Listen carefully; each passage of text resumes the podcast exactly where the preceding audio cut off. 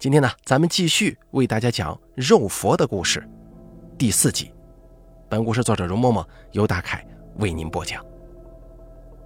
咱们上文说到，水道长的师傅呀，发现这个狐仙姑还真挺不简单的。他这个山神庙是有这个鬼木的，就是那个链子树，还有这个山神庙的格局，坐南朝北，并且呢，再根据他给别人治伤，把那些卧病在床的人给一下子治好了，能够下田耕地了，再加上这山神庙四周连个虫鸣鸟叫都没有，这些所有的情况一旦综合下来，就发现这个狐仙姑搞不好还养蛊呢。那么接下来会发生什么？拭目以待。一起来听一下。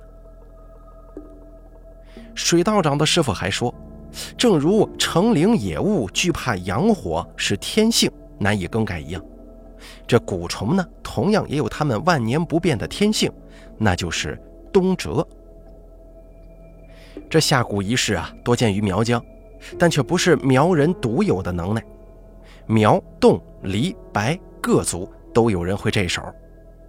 民国以后啊，不少汉人也学会这养虫下蛊的本事了。苗人旧时候在中原统治者眼中属于南夷，算是缺少教化、难以管制的族群。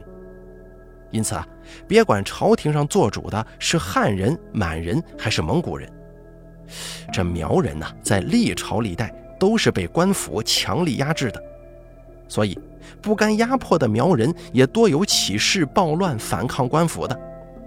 只是苗人都会选在春夏时节起事，很少有人会选择在秋冬的时候闹。很多人都说，那是因为苗疆的野山在冬季外人寸步难行，苗人此举是为了占上一个地利。可师傅却知道，如此选择起事时节，很大一部分原因呢，就是因为苗人的蛊师在入冬之后，身上的蛊虫大多蛰伏不出。剩下的那些勉强无需冬蛰的蛊虫，威力也不足平日的三成了。少了如此攻敌利器的苗人，又怎么会轻易的开启战事呢？水道长闻言，稍微一推算时间，就发现，按照李老太的说法，这狐仙姑从来梁家沟开始立堂口给人看事儿以来呀，差不多已经有五个来月的时间了。狐仙姑正是春夏交际之时才出现在这里的，而现如今已经入了秋，这天气变得凉爽起来了。想来狐仙姑暗地里圈养的蛊虫快要准备冬蛰了。但如果真要是到了那个时候，这狐仙姑又要怎么彰显自己的神通呢？师傅哈哈大笑，对水道长说：“哼。”你怎么还有心思帮他操心呢？啊，就算没有蛊虫冬蛰这事儿，那些之前吃了他的蛊虫，身子暂时变好的那些村民，也差不多到时间了。昨天呢，我看孙家的那个男人，额下的黑气都已经散到他的印堂部位了，要倒下，也就是这几天的功夫，说不准早些时候被狐仙姑下蛊的那些人，现今已经有一部分倒下了。只不过暂时还没有人敢把这件事儿联系到狐仙姑身上，但是时间一久，就算村民再愚钝，他们也必然能够猜到这事儿跟狐仙姑脱不了干系。到时候只怕这狐仙姑就别想全身而退了。水道长听到这边，这才彻底明白过来师傅话中的意思，难怪师傅几乎连一点准备都没有。前天才听到了狐仙姑的事儿，今日就这样着急主动找上门来。原来师傅是觉得这狐仙姑随时有可能会从梁家沟离开，担心夜长梦多，所以今天才匆忙之间闯了过来的。师傅见水道长终于算是开了窍，说道：“本来这事儿啊，我不想把你扯进来的。这狐仙姑本事不小，也算是危险。至于你嘛，还年轻。”不值当为这事儿冒风险，可是时间太紧了，我又来不及找其他的帮手，所以只能拉上你了。一会儿见了狐仙姑，一切交给师傅就好，你在后面可千万不要往前凑，万一事情不对，你就赶快跑，别管师傅。要是连我都对付不了他，你上去也只能是送死。说着话，师傅轻叹一口气，接着说：“真要是到了那个时候啊，小庙你也别回去了，你就还俗吧。你不是出家的料，趁年轻娶个老婆生孩子，过正常人的日子去吧。”水道长乍一听师傅说起让自己还俗的事情来，一时半会儿还没反应过来。师傅见他愣住了，于是继续对他说。你尘缘未了，子孙福分未尽，并非是清修人之命。你只不过是自小在道观里长大，犯不着把这一辈子都搭在上面。真要喜欢诵经修道，自己在家做个居士就行了。等不打仗了，太平了，你就去那些大地方走走。这俗世啊，可比道观好玩。到时候还不还俗，你再自己决定吧。说到最后，师傅还语重心长地对水道长说：“原本这些话，我想等你再大一点的时候再跟你说。不过今日之事，只怕危险重重啊！万一我有个什么三长两短，你就把我的话记在心里。为师九泉之下，也算是可以瞑目了。”水道长听师傅说的伤感，一时没忍住，眼泪掉了下来。师傅见他这边突然开始哭了，眉头一皱，低声骂道：“你哭什么？师傅我还不一定会死呢。我要没死，你就得继续陪着我在庙里待着。什么时候不打仗了，你才能下山？瞧你这么大一个人了，还哭哭啼啼的，等让旁人看见了，还都以为我教出来的徒弟跟你这般没出息呢。行了，别哭了，时候不早了，咱们去会会那个狐仙姑。记住我说的话。”只准跟在我后头，一切行动都要遵从我的号令。说完，水道长的师傅一猫腰，就顺着矮墙朝白天山神庙的大殿那边快步走了过去。水道长跟在师傅身后，心中不由得打起鼓来。跟师傅絮絮叨叨说了这么大半天，现在终于马上要见真章了。一想到狐仙姑那种种害人手段，水道长立刻就觉得自己的胆气都有些虚了，更何况师傅之前还说这狐仙姑是个修魔呢。虽然直到现在水道长也不知道他这个魔是怎么修的，可是想来呀，狐仙姑必然不会是善良之辈。想到此处，短时间水道长心中变得更加没底了。师傅此时留意到了水道长脸上的变化，也没多说。只是闷声说了一句“邪不压正”，随后就继续朝狐仙姑的大殿悄悄靠了过去。水道长见状，只得乖乖地跟在师傅身后，暗地里在心中打起了十二分的警惕。两人暗中前行了几十步，终于来到那大殿跟前了。此刻，大殿完全没了白日里人声鼎沸的那般热闹，全然没有一丁点人的动静。透过半掩着的木窗，水道长探头往里一瞧，发现只有几盏孤零零的油灯跟蜡烛在香案上燃烧，一边在风中摇曳，一边散发着微弱的光芒。原本这个点儿，按照观里面的规矩，应该是晚课的时候，但眼见大殿里面没人，水道长这才后知后觉地反应过来，这狐仙姑又不是一个修道的。道家的规矩，他自然不必遵守。既然大殿里面没人，想来他人此时应该就在后殿那边休息。这山神庙院子不小啊，可是屋子却没有几间。只要挨屋转一圈，肯定会寻到这狐仙姑的下榻之处。这个时候，水道长溜到大殿的进门处，用手指轻轻一捅门板，发现那门是虚掩着的。里面并未落锁。他回头看了看师傅，只见师傅对他打了个手势，示意二人先进门，旁的事儿进门之后再说。水道长遵照师傅的意思，低头就要钻进门去，却被师傅一把给拉了回来。师傅先是从自己的背囊里抓了一把东西，塞进水道长的手里，低声说了一句“吃掉”，随后他就抢到水道长的前面。推门进了大殿，水道长望着自己手中的东西，发现师傅让他吃掉的这个东西，自己之前从未吃过，可是这东西他却认得，那是一把生蒜。修行之人全都知道，不管是佛家还是道家，都有各种各样的忌口。佛家管这些忌口叫做五辛，道家则称为五荤。虽然两家这五辛与五荤的东西各有不同，但这大蒜却是两边忌口全都有的东西。因此啊，对于自小生于道观之中的水道长，尽管他认得这生蒜是何物，可是这东西啊，却是他从未吃过的食物。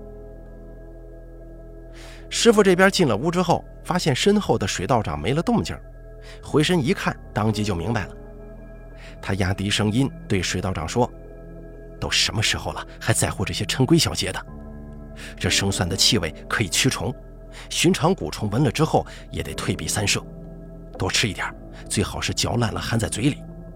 要不是时间来不及准备，我还要找两个旱烟锅子给咱们俩抽上呢。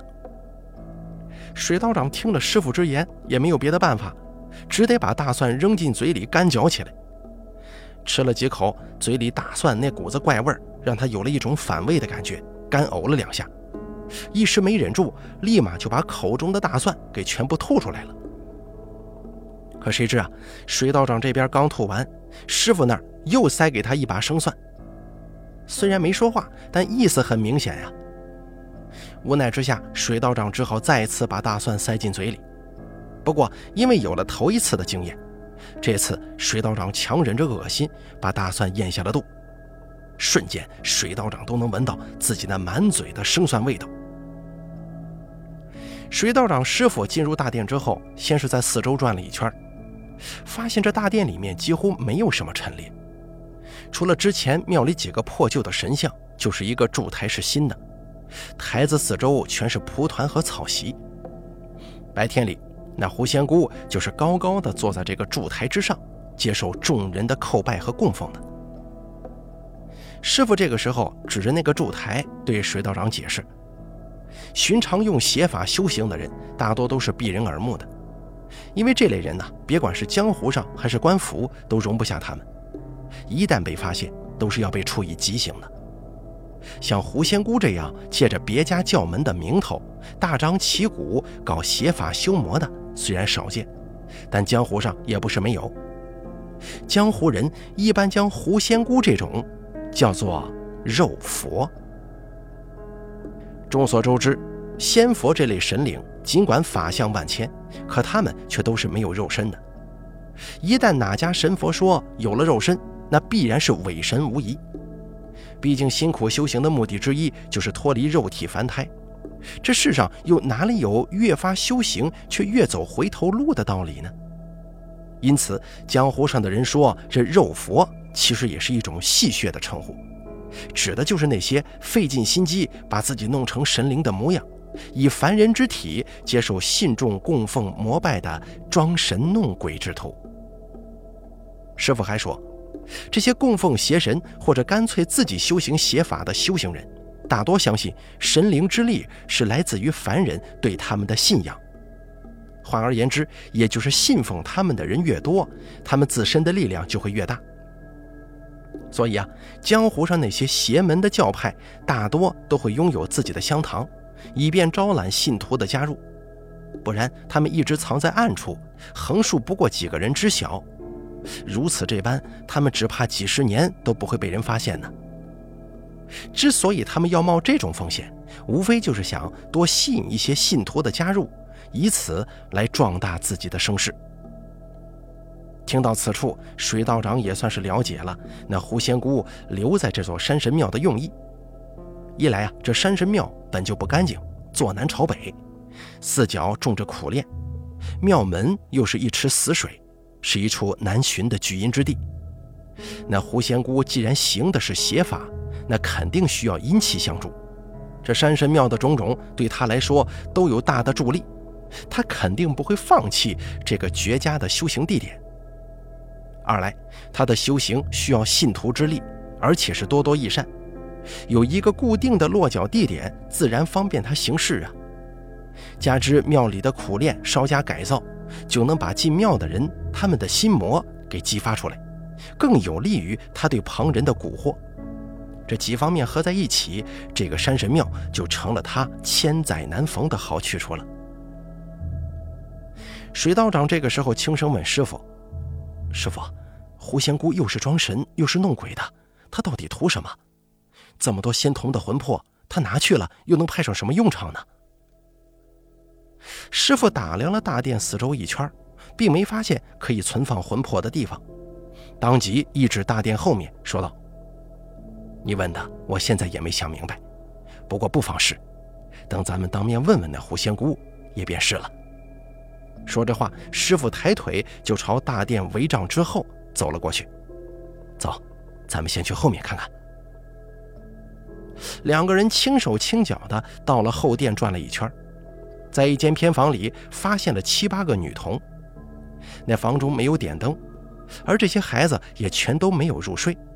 看上去同孙家的那个小女儿一样，双目无神，口中始终在喃喃自语，对外界没有丝毫反应。水道长试图知道这些就是狐仙姑骗来的仙童，但是眼下二人也没有办法把他们带走，心想反正暂时留他们在这儿也不会出什么事儿。于是二人稍微一合计，就决定暂且先不去管这些女童了，先去找到那仙姑。最为要紧。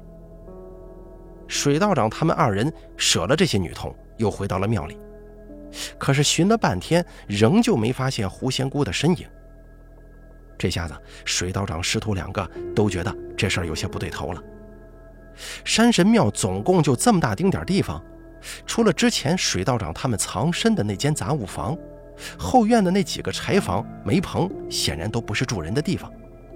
特别是后殿的一间偏房里。水道长他们都瞧见有一床被褥，想来应该是狐仙姑睡觉的地方。但是那床被褥摆放的整整齐齐，一看就知道没人碰过。这大半夜的，狐仙姑不睡觉，又能跑到哪儿去呢？这个时候，水道长悄声问师傅：“师傅，狐仙姑会不会出去了，并不在庙里啊？”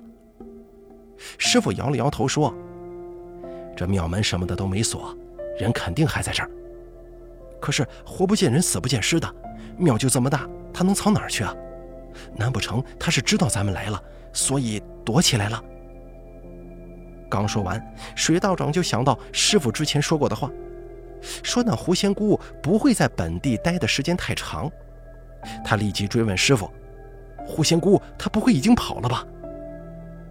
跑什么跑呀？屋里面那些衣服、被褥什么的也没少，就算要跑，起码也得带上几件衣裳吧。你看看那屋里整整齐齐的，可是少了东西的样子。当时天气已经很凉了，白天还可以，晚上的气温比较低。水道长听了师傅的话，暗自一想，觉得也是这么个理儿。这么冷的天，就算是狐仙姑要溜，厚实点的衣服，他总要带上两套吧。水道长看着黑漆漆的后殿和空无一人的偏屋，这可真是怪了，一个大活人就这么没了。师傅说：“这人肯定不会凭空消失的，既然咱们明面上寻不到人，这人肯定是躲到暗处去了。”水道长一听师傅这话，下意识的就朝大殿的阴暗之处望。师傅见状一笑，说道。哼我说的暗处不是说这些，一般老一些的寺庙道观都会有自己的暗室和地窖，因为寺庙什么的经常是建在山野之处，容易招惹土匪上门。有个地窖暗室，到时候可以藏身保命。而且这建暗室什么的也算是佛道两家的传统了。历史上官家多有灭佛灭道的事情发生，人死了倒是小事儿。可是成千上万的佛道经文被一焚而毁，那可就损失太大了。所以，寺庙道观总会开出一片隐蔽的地方存放经文，以备万全。渐渐的，这也就成为了大家心照不宣的传统了。听了师傅所说，水道长立马就想到，他们之前道观里的那个冬天存放白菜的地下暗室。现在他们安身的庙中，那个已经塌了大半的地窖。依照师傅所说，想来这个山神庙里面应该也会有个不见光的地方，那狐仙姑十有八九这会儿就躲在那儿呢。水道长想到此处，当即来了精神。可是他把这殿后各处用眼睛扫了几圈之后，心中有了些气馁。这原本建起来就是为了防匪防盗的暗室，自然是藏得十分隐秘呀。这山神庙虽然不大，但要真寻找起来，也要颇费一番周章了。一时半会儿，面对着后殿这几间大屋子，水道长还真觉得有些无处下手。看着水道长脸上一筹莫展，师傅轻笑几声，忽然问道：“你没有闻到什么气味吗？”水道长闻言一愣，用鼻子大力的吸了几下，发现鼻子里闻到的除了自己身上的蒜味就是白日里庙中的焚香味于是水道长很是不解的回问师傅：“我只闻到了烧香的气味，并没有发现旁的怪味啊。”师傅笑道：“难道这个烧香的味道还不奇怪吗？”水道长也不知道师傅为何有此言，因为在寺庙和道观里，这烧香的味道再寻常不过了。哪家庙里面要是没有焚香味儿，那才是奇怪。如果真遇上这么一家没有香味儿的寺庙，不是这家庙已经荒废，那就是庙里的香火实在是太差了。可是，对于狐仙姑的这座山神庙，按照白日里那人山人海的架势来看，自然是不会受到什么没有香火的困扰的。所以，这殿中有点燃香纸的味道，也算正常。师傅看了水道长一眼，发觉他没有理解自己话中的意思，这才不得已同他解释：“你刚才在前殿的时候，可闻到过如此重的焚香味吗？”水道长闻言想了一下，发现之前刚进大殿的时候，确实这香味儿没现在这么重。要知道那个时节正值深秋，夜间风凉，前殿那边门窗又大多是虚掩着的，这殿里的味道经过风这么一吹，散得很快。尽管大殿里面又是帷帐又是蒲团棉布的，都是一些吸味的物件。可是凉风这么吹上几个时辰，味道自然也就没了。但不论怎么样，这店内的味道也不会变得像现在这样前轻后重。俗话说：“事出蹊跷，必有古怪。”经过师傅这么一提点，水道长也明白过来，后殿这边怕是真的有问题。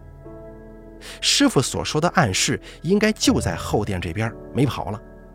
想必白日里焚香的气味充斥着整个大殿，连那暗室里也被熏得全是这个味道。可是入夜之后，店里旁的地方稍一通风，这味道就散掉了。但是那暗室里面的味道却没那么容易被散掉。所以，当外面的气味基本消失之后，从密室里面慢慢弥散出来的香味儿鼻子闻到之后，立马就会变得明显了。师傅见水道长此时终于算是把事情给想通了，当即就让水道长去把这间密室给寻出来。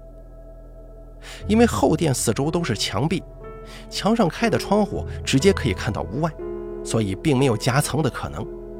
因此啊，若是后殿存在什么密室，唯一可行的就是地窖。没多一会儿，水道长就觉察到了那间密室的所在。说来也好笑啊。水道长在后殿还没转上一圈，就发现西南墙角有一处地方的焚香味道格外的浓。水道长当时心中一动，立马蹲下身子，在墙角四周寻觅起来。果不其然，在地上的两块方砖上面，水道长发现了两道不起眼的暗槽，看那样子倒是跟之前道观里的地窖入口有几分相像。只要找两条钢钎卡在暗槽里。稍一用力就能把方砖给撬起来，而方砖下面十之八九就是那地下暗室的进口了。这个时候，师傅从前殿取过来两盏铜烛台，没费多大力气就把那地砖给撬起来了。果不其然，在那地砖下面出现了一个仅容一人的洞口。那洞口有一排石阶直通底部，石阶上并没有多少灰尘。旁边的墙壁上还有点燃的蜡烛在照明，一看就知道这黑不隆咚的石阶下面，刚刚才下去了人。水道长蹲在洞口，正在犹豫要不要下去。忽然，师傅一把把他往身后一扯，随后就看到师傅伸手沿着洞口撒了一圈药粉。水道长见状，用手指捻起一撮，放在鼻子边一闻，发现那是火药。这个时候还没有等水道长问师傅这火药是干嘛使的，他就看到师傅又从包袱里递了一个酒葫芦给水道长。这个酒葫芦，水道长是认识的。平日里师傅喝酒都是让他拿着这个葫芦下山去打酒。一见师傅突然取出这个葫芦给他，水道长不由心中一惊，心想：师傅不会是要在这个节骨眼上开始喝酒吧？哪知师傅先是对他吩咐，让他好好拿着这个葫芦，千万不能把它给搞丢了。随后他又听师傅继续压低声音对他说。我前面先下去，你在后头跟着，看见不对就自己先跑，不用管我啊。水道长一听师傅又提让自己出事就先溜，直接就嘴上应了师傅一声，但心中暗想，一会儿如果真的有什么事儿，自己肯定不会独自逃走的。自己从小被师傅养大，大不了一条命陪着师傅死便是了，忍辱偷生这种事儿，自己是绝对做不出来的。师傅那边听水道长的应声，很是敷衍，自然明白他此时心中所想。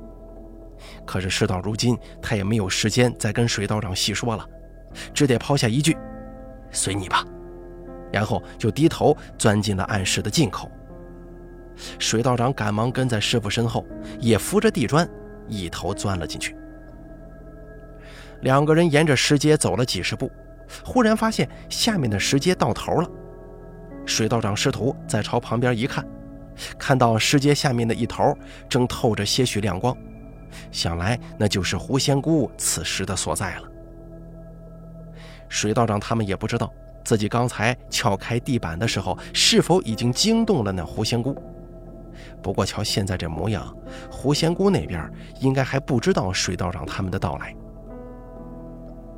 水道长的师傅从怀中掏出来一柄金钱剑。半蹲着身子，贴着墙边，就慢慢的朝着亮光的地方靠了过去。水道长认的那柄金钱剑，以前师傅下山驱阴破邪的时候，这柄金钱剑他往往会随身携带。听以前道观里的师兄弟们说，这柄金钱剑叫做百家剑，组成这金钱剑的铜钱都是师傅他从百十来个人家中一家一枚铜钱化圆化来的。据说这样的金钱剑。威力非比寻常，比一般的法器要大得多。师傅也轻易不会把这柄剑示人。水道长一看师傅把这柄百家剑都亮出来了，立马就知道师傅这回是动真格的了。当即，水道长也收起了自己心中最后的那一份轻松，沉着心随师傅渐渐向那处光亮移了过去。可哪知，水道长二人刚刚走到拐角。就听见那边有一个女子的声音放声说道：“两位不请自来，请问这可是你们修道之人的规矩吗？”显然说这话的人就是那狐仙姑了。水道长万万没想到自己跟师傅如此小心翼翼，结果还是暴露了行踪。只不过自己这边脸还没露，狐仙姑就知道师傅跟他是修道的道士。看样子，好像两个人的到来，那狐仙姑是早就知道的，而且他已经在这里等候半天了。指不定他们师徒就是狐仙姑刻意放进这暗室里面的。想到此处，水道长不由觉得头皮一炸，心中也担心起他们师徒两个是不是掉进陷阱里了。水道长的师傅眼见已经没了再藏匿行踪的必要，立即站直身子。举着自己手中的金钱剑，闪身走了出去。水道长这个时候也探出去了半个身子，瞧了一眼，发现坐在那头点灯处的果然就是那位狐仙姑，而且除了他之外，再无旁人。胡仙姑这个时候见水道长师徒两个人终于现了身，不禁笑着说：“百日里我就看见你们在店外头鬼鬼祟祟的，没成想晚上来的人还真是你们两个。我听说附近山上有一个废掉的和尚庙，被两个外来的道士给占了，想必就是你们吧？你们好端端的在山上待着就行了，为什么要下山管我的闲事儿呢？说着话，狐仙姑皱起了眉头，神色不悦的继续说：“你们身上这是什么味儿啊？脏兮兮的，修道的人都不洗澡的吗？”怎料狐仙姑话还没说完，就双目圆瞪，然后怒声说道：“原来是生蒜的味道！臭老道，你还有几分本事吗？我一直对外说自己是有堂口的马仙，没想到我的底细还是被你给看穿了。”但是你觉得单靠这点蒜味儿就能抵住我的蛊虫，也未免太小看我了。水道长的师傅闻言笑着回答道：“胡仙姑啊，您这是说哪里话呢？老道我自然知道仙姑您是一身好本事，也没想着靠这点生蒜就能把您给怎么样。咱们修行之人向来讲究井水不犯河水，我又怎么会刻意要跟您为难，跟您过不去呢？”狐仙姑冷笑一声，说道：“既然你都说了，我们修行之人应该互不干涉，那你大半夜的潜到我这暗室中来，想做什么？难不成你是想偷东西吗？”说着话，就听狐仙姑先是咦了一声，然后又接着说：“哦，我知道了，是不是最近我这里香火太好，挡着你的财路了？要是为了钱，那我倒是有点明白了。你放心吧。”过几天我就要离开这里了，到时候这方圆百十里地的人就都会去你那边，耽误不了你发财的。水道长的师傅说道：“胡仙姑啊，您误会了，我们修道的不谈钱，锦衣玉食也是活，粗茶淡饭也是活，只要有口饭吃就行了。我们这次前来呢，只是希望狐仙姑。”您把之前从仙童身上取走的魂魄还给我们就行，别的事儿，老道我并不想管。狐仙姑闻言嗤笑一声，说道：“哼，我还当你们这些道士真的是一心清修、不理凡事呢，没想到也会趟这个浑水呀！怎么着，除暴安良出到我头上来了？你也不掂量掂量自己的本事，你觉得你会是我的对手吗？”水道长的师傅哈哈一笑，就说：“胡仙姑啊，您说笑了。您要是在别处，就算把这天捅出个窟窿，我肯定也不会过问半句的。但是今天您就在我眼皮子底下搞出这么大一摊子事儿来，我要是还不管，那可就有些说不过去了。不然百年之后，你让我怎么面对道家的各位祖师呢？只要你把那些孩子的魂魄交给我，然后离开这里，今日之事。”也就算了，不过听老道我一句劝呐，多行不义必自毙，该收手时就收手。你这种伤天害理的事情，以后还是不要再做了。狐仙姑听了水道长师傅之言，先是自顾自地笑了几声，随后一张俏脸之上一抹杀机悄然出现。老道士，你这说到底还是想跟我过不去呀？你想把那些小崽子的魂魄要回去？行，有本事你就自己来拿。话音刚落，狐仙姑就站起身子，将身旁架子上的盖布一把给扯了下来。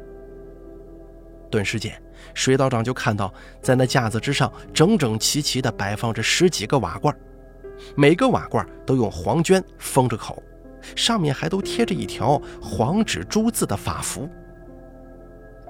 水道长一瞧狐仙姑这架势，立马就明白了。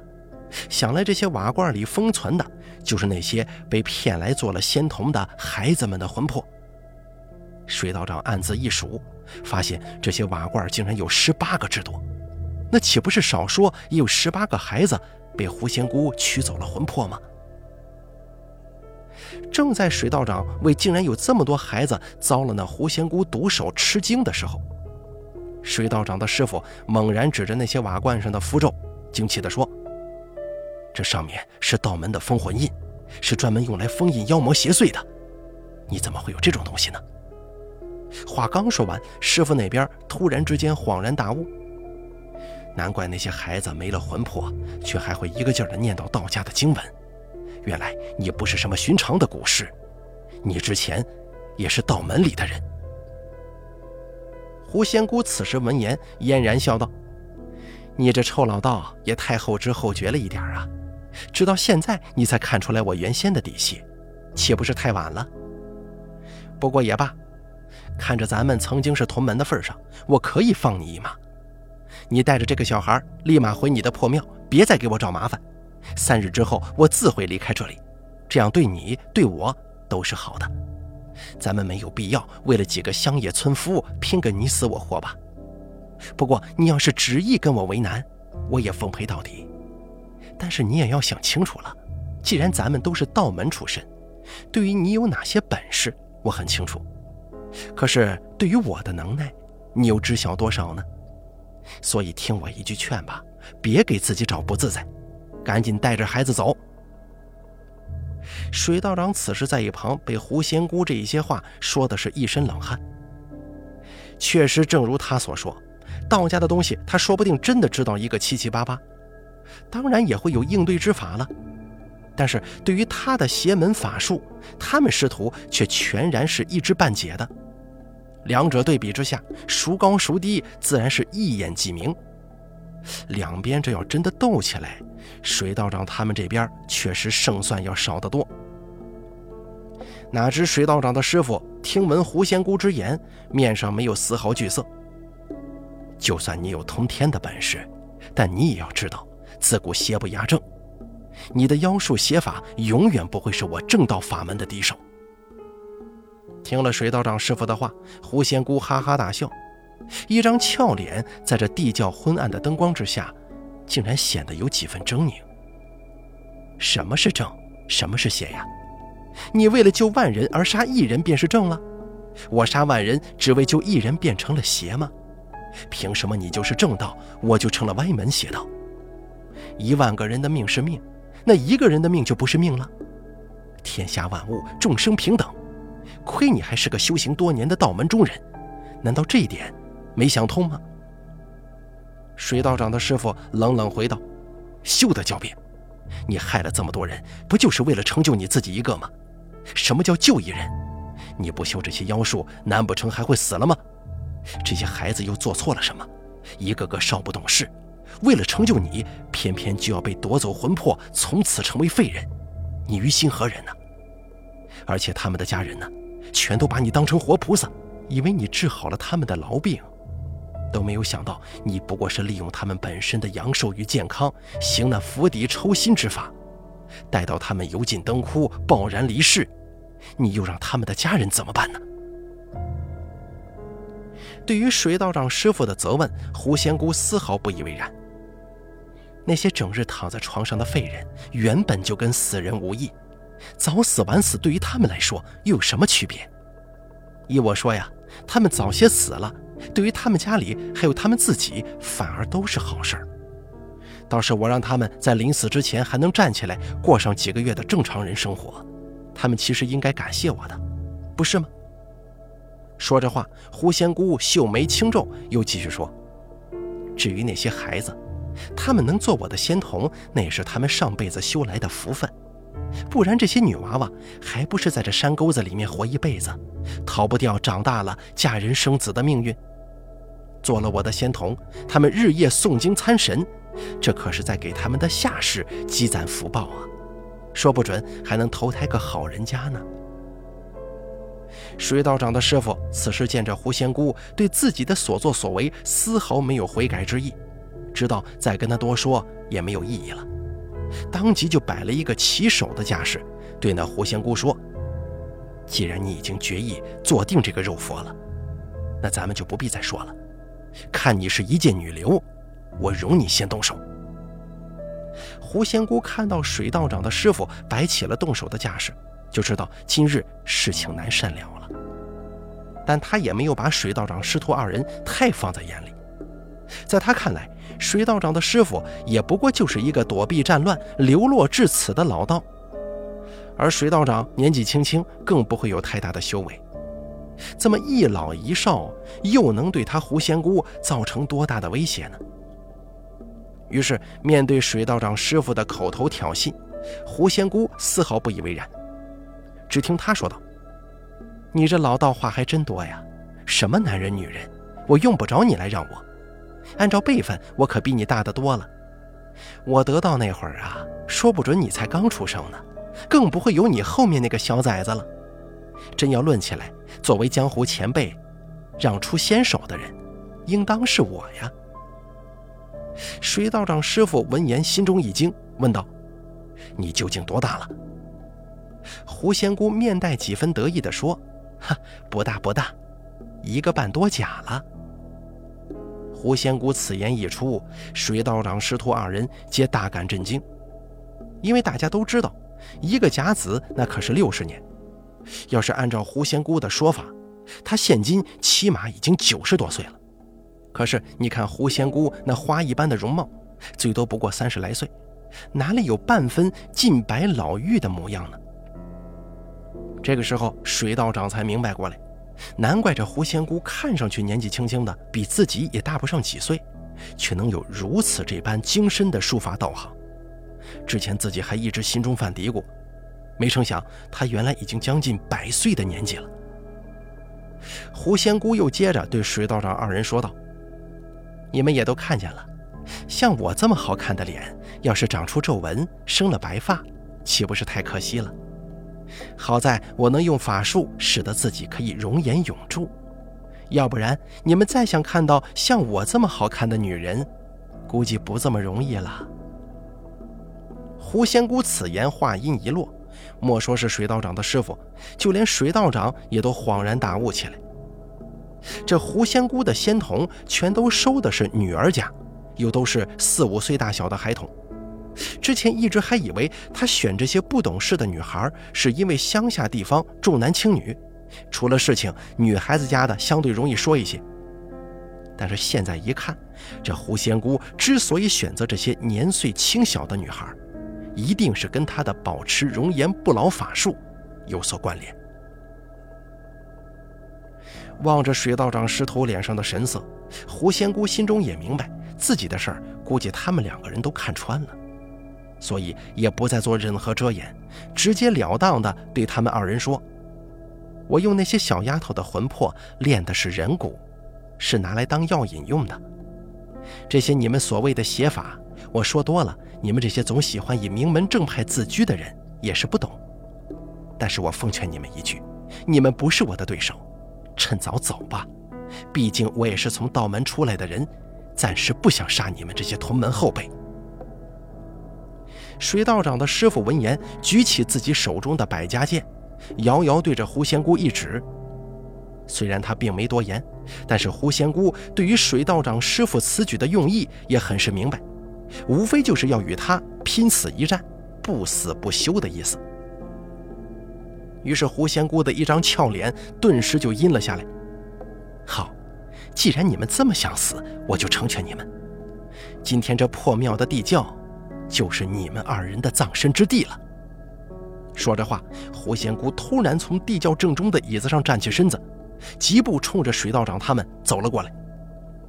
水道长当时一看狐仙姑这架势，吓得连连后退数步。原本还觉得这狐仙姑形貌美艳，每次都要忍不住多看几眼，但是现在他知道了，这位漂亮的女人竟然是一个接近百岁的老妇。这种强烈的反差，使得他的心中产生了一股额外的惧意。然而，水道长的师傅面对狐仙姑的突然袭来，并无半分退意，反倒是直接举着百家剑朝那狐仙姑迎了上去。只听一记沉闷的声响之后，水道长就看到刚刚缠斗在一处的两个人迅速的分开，各自站到了地窖的一侧。水道长的师傅单膝跪地，用手捂着自己的胸口，脸色明显有些不太好。而狐仙姑也在对面大口喘着粗气，额头上面冷汗直流。就听狐仙姑质问师傅：“你的金钱剑上面抹的是什么鬼东西？”这个时候，水道长师傅脸上隐隐露出一丝痛苦之色，但他还是咧嘴一笑，故作轻松地回应狐仙姑。听说你们这些养蛊的，喜结恶物，脏东西从来不碰，所以我特意把这金钱剑在我们庙里那泥桶里面泡了一整夜。不过我怕味道太大，所以又在上面用石灰粉盖了一层压压味儿。怎么样，仙姑啊，你是不是很久没有被这种脏东西碰过了？狐仙姑闻言立即勃然大怒：“你竟敢戏耍本仙姑！今天我定要杀了你！”说着话，狐仙姑从腰后掏出一个铜摇铃，举过头顶就摇动起来。瞬时间，清脆的铜铃声就在地窖之中响了起来。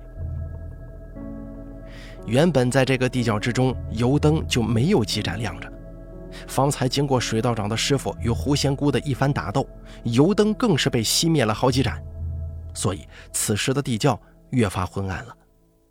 水道长的师傅与狐仙姑其实就在水道长身前几步远的地方，可是水道长已经看不太清他们两个人了，只能靠着二人的身形来区别他们二人。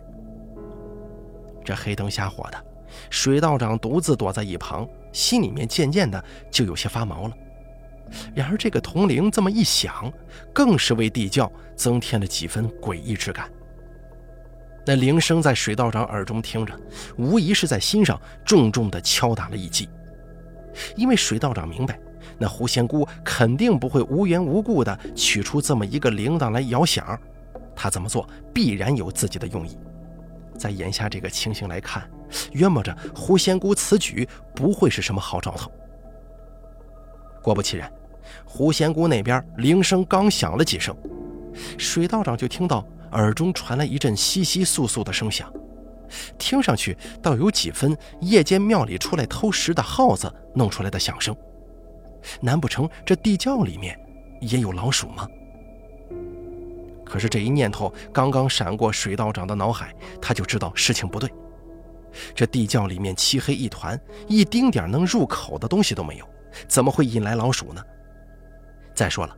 刚刚师傅跟狐仙姑打斗，闹出了这么大的动静，哪有什么老鼠敢在这个时候冒头啊？所以这声音肯定不是老鼠，应该是旁的什么物件弄出来的。水道长这边正想着，只听师傅喊了一声：“离墙远一点，有东西爬出来了，千万别让那些玩意儿靠上身。”听了师傅这句话，水道长才注意到。此时，地窖四周的墙上已经爬满了各色小虫，而且这些虫子越聚越多。水道长听到的那些古怪声响，就是这些虫子满墙乱爬时，腿脚与墙壁摩擦所发出来的响动。瞬间，水道长就意识到，这些小虫子就是狐仙姑饲养的那些蛊虫了。